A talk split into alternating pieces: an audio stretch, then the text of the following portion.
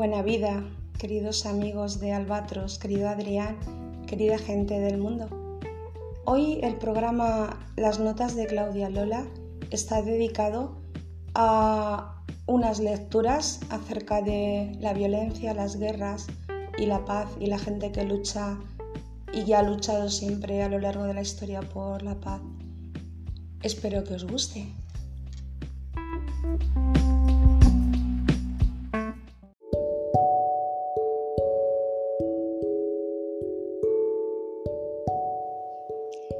Empezamos con una pequeña lectura de la Odisea de Homero. El título del capítulo es El retorno de la paz.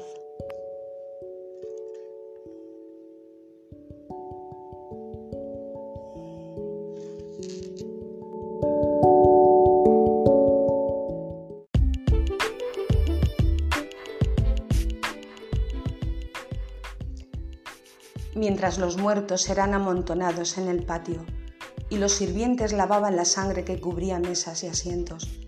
Telémaco ordenó que bajara su madre. Al principio, un velo de desconfianza impidió que Penélope reconociera a Ulises, pero Ulises le quitó el velo de los ojos cuando le dijo, Solo yo conozco el secreto que esconde nuestro robusto lecho que corté con mis propias manos. Construí nuestra estancia alrededor de un tronco de olivo grueso como una columna. Corté sus ramas, lo pulí y lo convertí en pie de cama.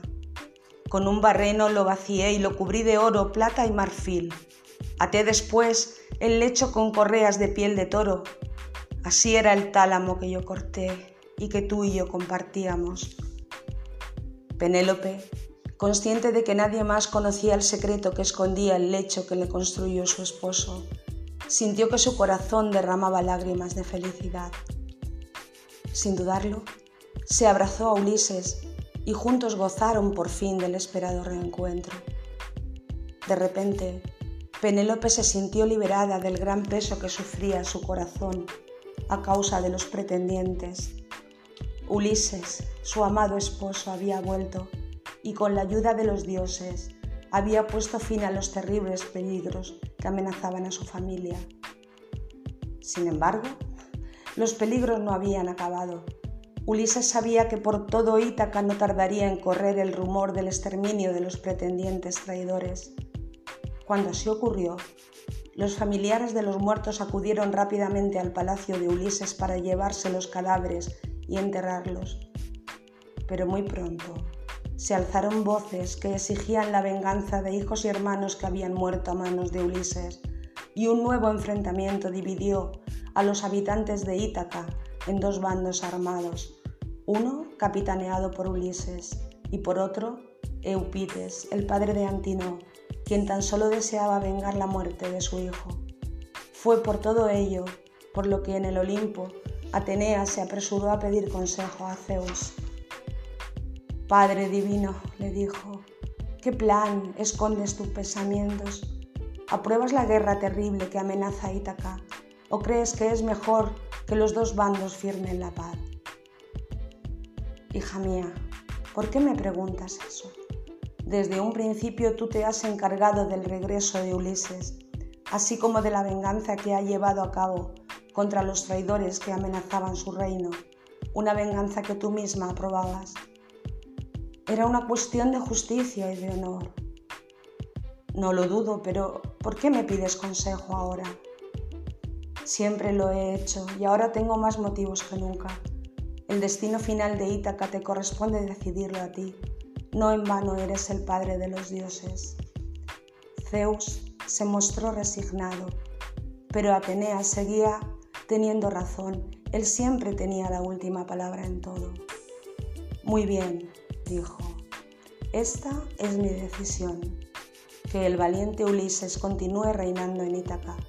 Nosotros haremos que la muerte de hijos y hermanos se olvide entre los habitantes de Ítaca, para que la paz se instaure de nuevo entre ellos.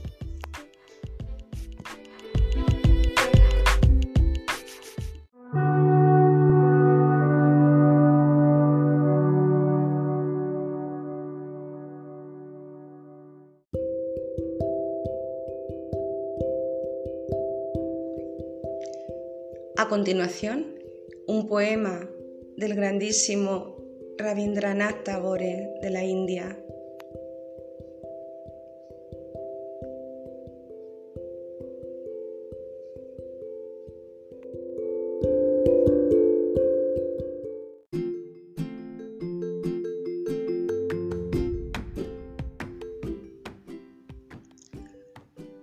Déjame que escuche Estoy con el oído pegado en tierra. Declina el día. Cantan los pájaros por última vez, derramando todo lo que aún guardaban en sus voces. Ellos me arrastran a la vida, resonante de melodías y manchada de colores. Su historia se reduce a este mensaje. Existo, estoy vivo en este mismo instante y el mensaje me llega al corazón. Mi mente, como cántaros llenados por mujeres al anochecer, se hunde en la inmensidad del cielo y lo llena con la canción de la vida.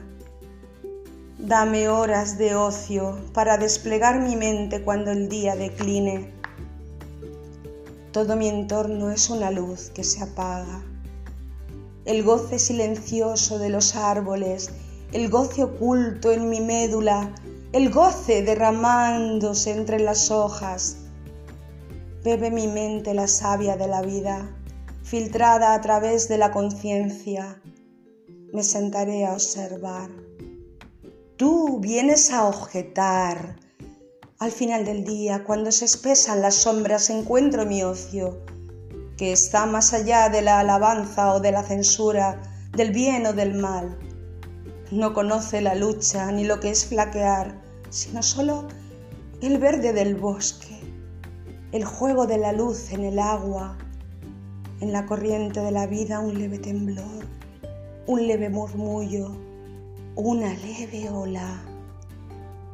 En el cielo del ocaso como mariposas se van volando mis horas de ocio, hasta que se acaba el batir de sus alas de colores. No pongas objeciones. ¿Por qué traes tus muchas exigencias? De espaldas al presente me vuelvo hacia el pasado. En otro tiempo, esta vida acosada por numerosas penas cumplió su papel, cuando la luz y la sombra formaban un dibujo entretejido en el claro del bosque en el mediodía otoñal, sobre la hierba trémula. El soliloquio del viento hacía sonar mi flauta. Todas las inquietudes y cuidados que se enroscan a la vida quedan barridos lejos. Apresurando el paso, el viajero deja atrás todo esfuerzo, ansiedad y deseo. Solo se oye susurrar a través de las hojas también han vivido. Hoy percibo el temblor del velo de colores, el sollozar del viento, la mirada muy fija evocando el pasado, el ritmo que florece en amor.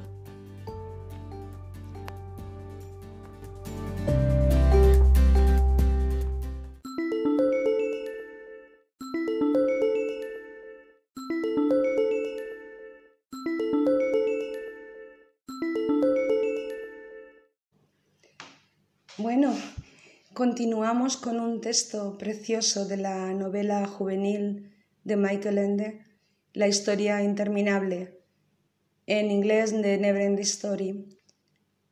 Es un trozo del capítulo 7 que se llama La voz del silencio, la voz de Uyulala.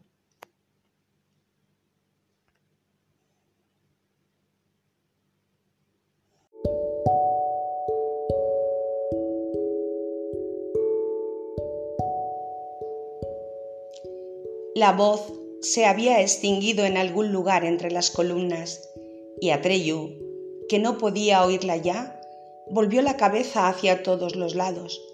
Durante corto tiempo reinó el silencio, y luego la voz se acercó otra vez rápidamente desde lejos, sonando casi impaciente. Uyulala es respuesta. Debes preguntarle.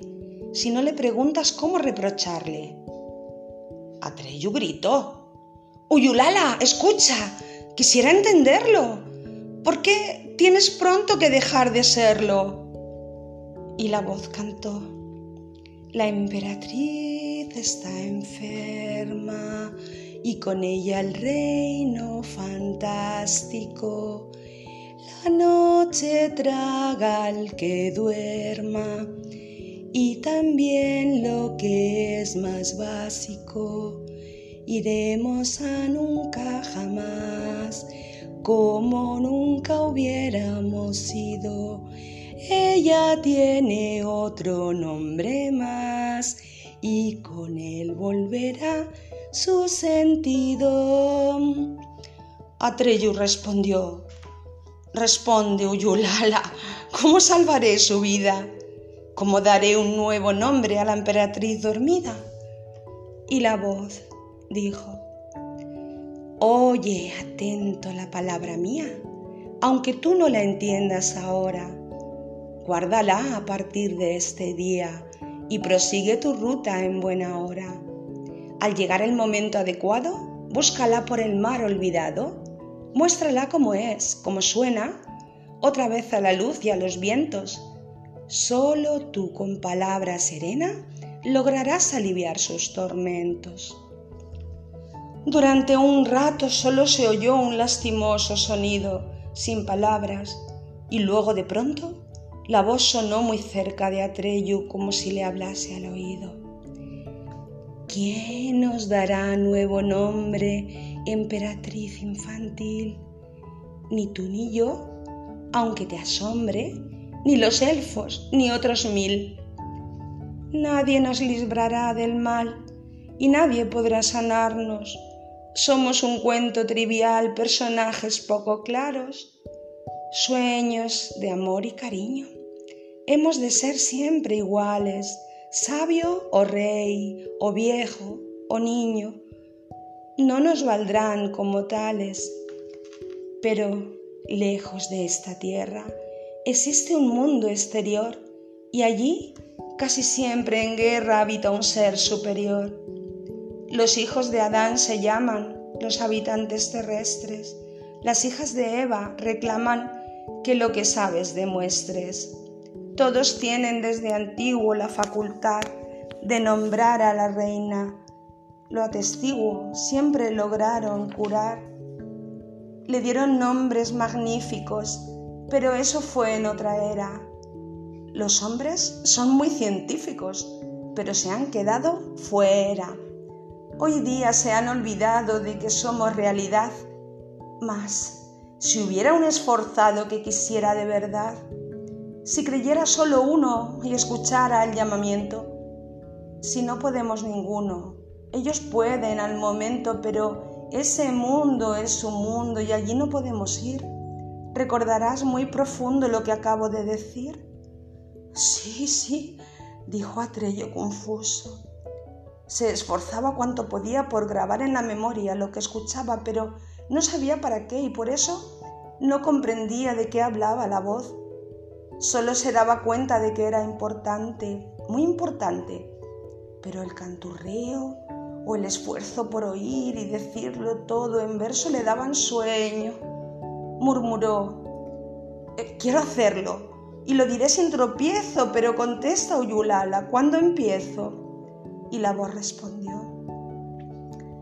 Eso debes resolverlo, puesto que ahora ya sabes, y por eso para hacerlo lo mejor será que acabes. Medio dormido ya preguntó a Trello. ¿A dónde vas? ¿No volverás? Ahora había otra vez aquella especie de sollozo en la voz que se alejaba cada vez mientras cantaba. La nada llegando está y los oráculos callan. La voz enmudece ya y sus sonidos estallan. de todos los que vinieron hasta este bosque de piedra y esos sonidos oyeron, serás tú el que no se arredra. Quizás puedas conseguir lo que nadie ha conseguido, pero si quieres seguir, recuerda el canto dormido. Y luego, desde una distancia cada vez mayor, Atrello escuchó otra vez las palabras. Todo solamente acontece una vez y una vez sí deberá suceder. Lejos, allí donde el campo florece, debo morir y desaparecer. Y esto fue lo último que oyó.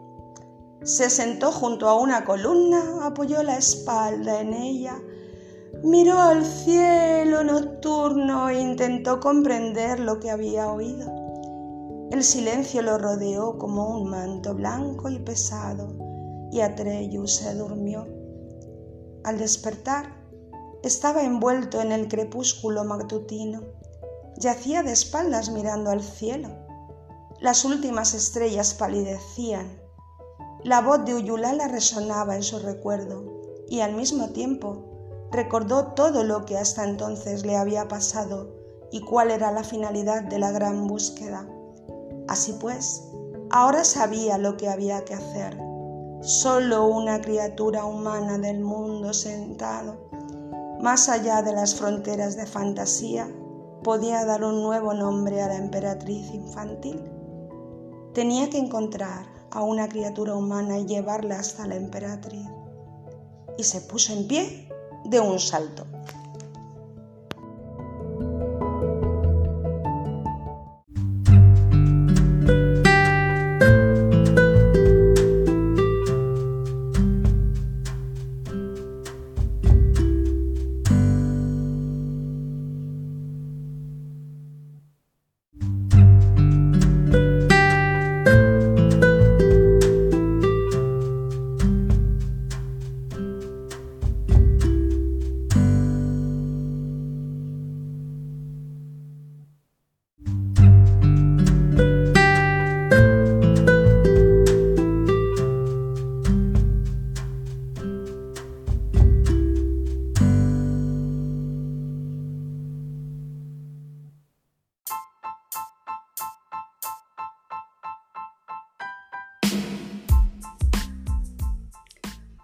Queridos amigos de Albatros, voy a recitar un poema de nuestro queridísimo poeta español universal, Federico García Lorca.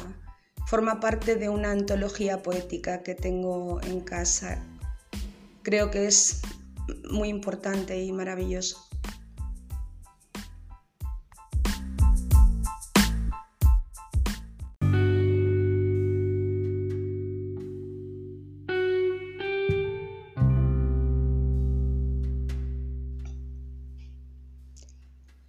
Gacela de la muerte oscura.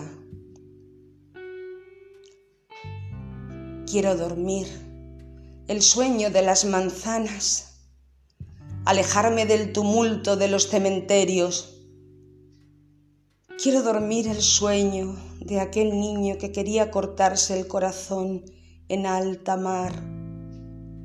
No quiero que me repitan que los muertos no pierden la sangre que la boca podrida sigue pidiendo agua.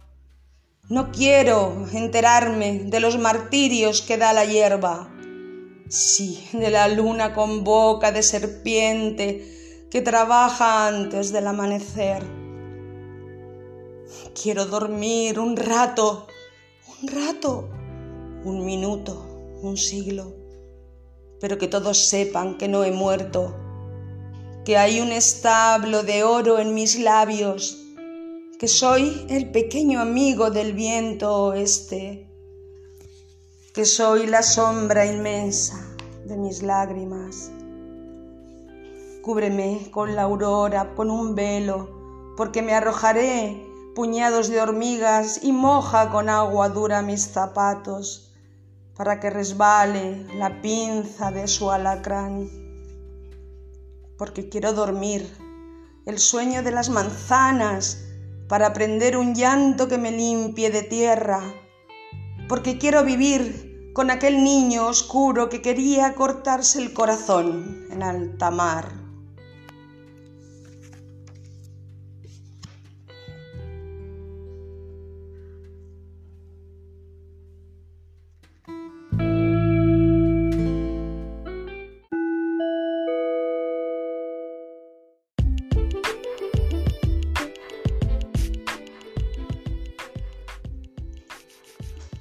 Finalmente, el último texto es mío. Es un artículo que se titula Amor contra Violencia y me lo publicaron en una revista online de Gilda, bueno, Gilda y Antonio Agudelo y mucha gente que está ahí. Em, la revista se llama Visítame Magazine.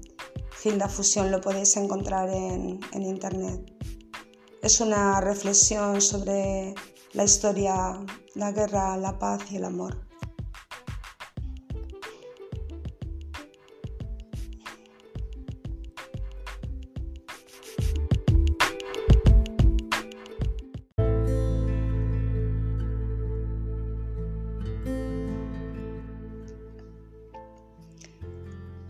Amor contra violencia.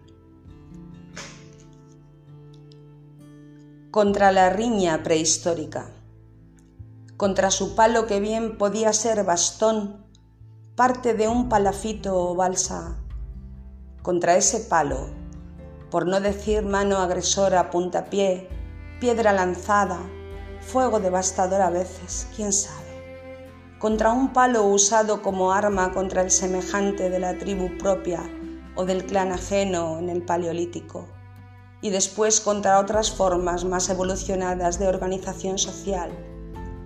Contra aquel palo, una caverna pintada, la pesca, la caza y la recolección de frutos silvestres para sobrevivir. Un roce amigable, una mueca de aceptación del otro, un parto, el asombro entre el sol y los demás astros de las noches, las Venus fértiles talladas la flauta de hueso, las gramíneas crecientes y los animales domésticos neolíticos, cerámica, tejido, cestería, menir y cromlech, alineaciones, dolmen, núcleos urbanos y el devenir curioso ante las estaciones.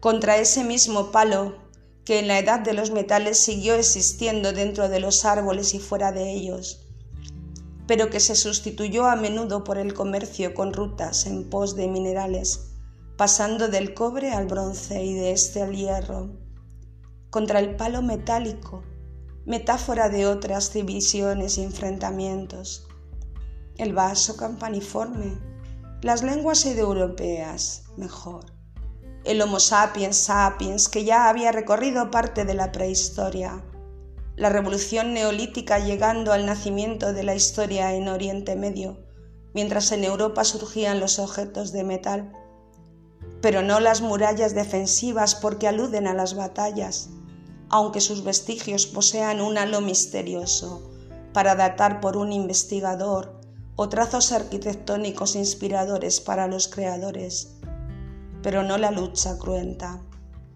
Y en la historia lo mismo Abramos el libro de la vida. Somos bípedos, caminamos erguidos, nuestro encéfalo evoluciona, nuestro pulgar forma una pinza útil con toda nuestra mano, nuestro ciclo biológico se perfecciona con el lenguaje, podemos amar y ser amados. La aparición de la escritura marcó el comienzo de la historia, una historia vivida por nuestros antepasados y por nosotros ahora, y estudiada en escuelas, institutos, universidades, con su antigüedad, su edad media, su edad moderna y la edad contemporánea. Pasado, presente y futuro se entrelazan.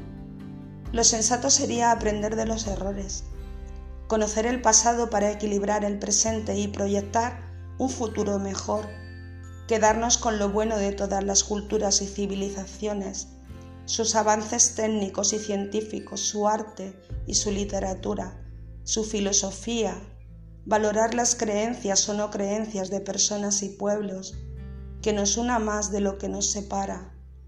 Hacer paz pacíficamente. No basta con firmar treguas, ni tratados tras las guerras, ni con hablar de paz mientras las armas se pasean por el planeta, o la violencia cambia de traje, aunque sea el traje casero familiar. Me quedo con los niños egipcios que jugaban con el limo del Nilo, con la mujer mesopotámica que se asombraba con la belleza de un figurat, con la anciana hindú y su escudilla de arroz, con la joven china de ojos nocturnos, con un pintor japonés, con la pareja americana que se besaba bajo el paso del cóndor, con el coro clásico griego, con la libertad romana, con la reina medieval que se hizo amiga íntima de una campesina, con la renacentista veneciana que era tan genio como los artistas coetáneos, con un escultor barroco, con una actriz neoclásica, con la romántica que dictó sus versos a un amante, con todos los compositores y compositoras de antes y de hoy, con una Nobel, con el cine, con los pueblos indígenas actuales, con quienes defienden los derechos de las mujeres, de los niños y del género humano, con los que de verdad actúan contra el hambre y la sed y por la salud y la justicia, con los que buscan y las que buscan y llevan un talismán de libertad porque son responsables de sí mismos y por tanto se asumen y tratan de vivir y dejar vivir con la buena gente. En ocasiones he pensado si no será que existe un gen de la maldad si así fuera, ojalá la ciencia lo atrape ya y que podamos ser dignos todos de llamarnos personas. Amor contra violencia.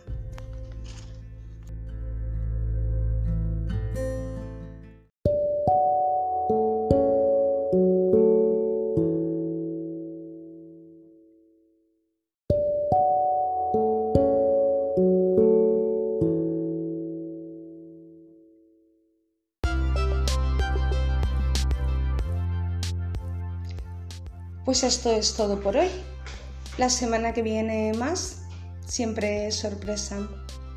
Espero que, bueno, al menos hayamos escuchado a los grandes escritores. Yo humildemente tengo un pensamiento propio muy libre. Quizás no sé si tengo razón o no la tengo, pero escucho simplemente lo que veo, lo que oigo en las noticias y me gustaría muchísimo que fuéramos un poco más hermanos y más hermanas en este mundo, porque tenemos una vida, no sabemos lo que hay después de la vida, pero estoy segura de que si existe un cielo, el cielo quiere la paz también en este mundo, en la tierra. Así es que bueno, soñando, soñando siempre, que soñemos mucho siempre, que soñéis. Venga, a crear, a trabajar. Gracias amigos por todo lo que recibo de, del mundo y de alguna manera pues como todos, ¿no? Somos un poquito instrumentos a partir de lo que vemos, escuchamos, compartimos esta es la vida.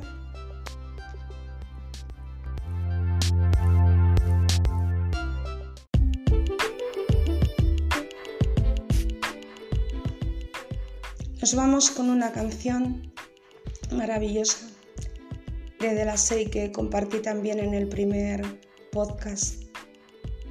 Me parece estupenda la canción, la letra es muy bonita sobre los sueños. Para todos vosotros, Muchos besos.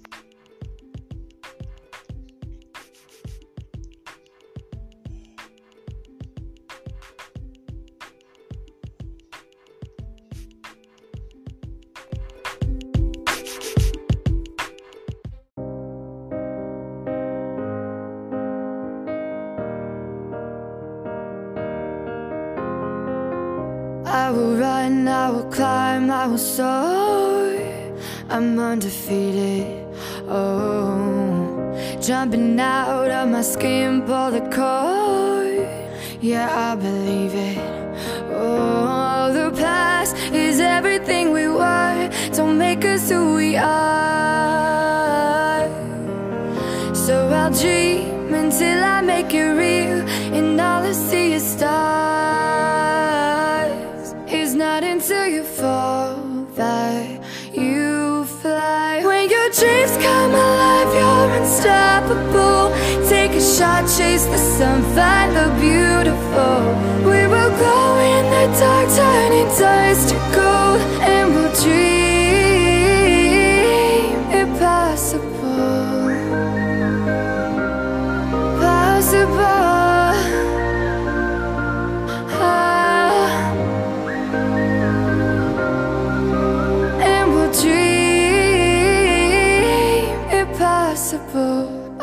chase, I will reach, I will fly until I'm breaking, until I'm breaking out my cage like a bird in the night.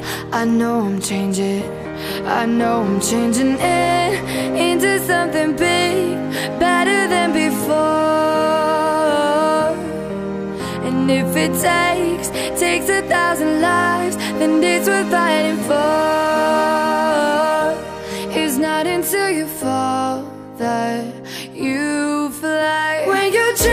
Come alive, you're unstoppable. Take a shot, chase the sun, find the beautiful. We will go in the dark, turning dust to gold, and we'll dream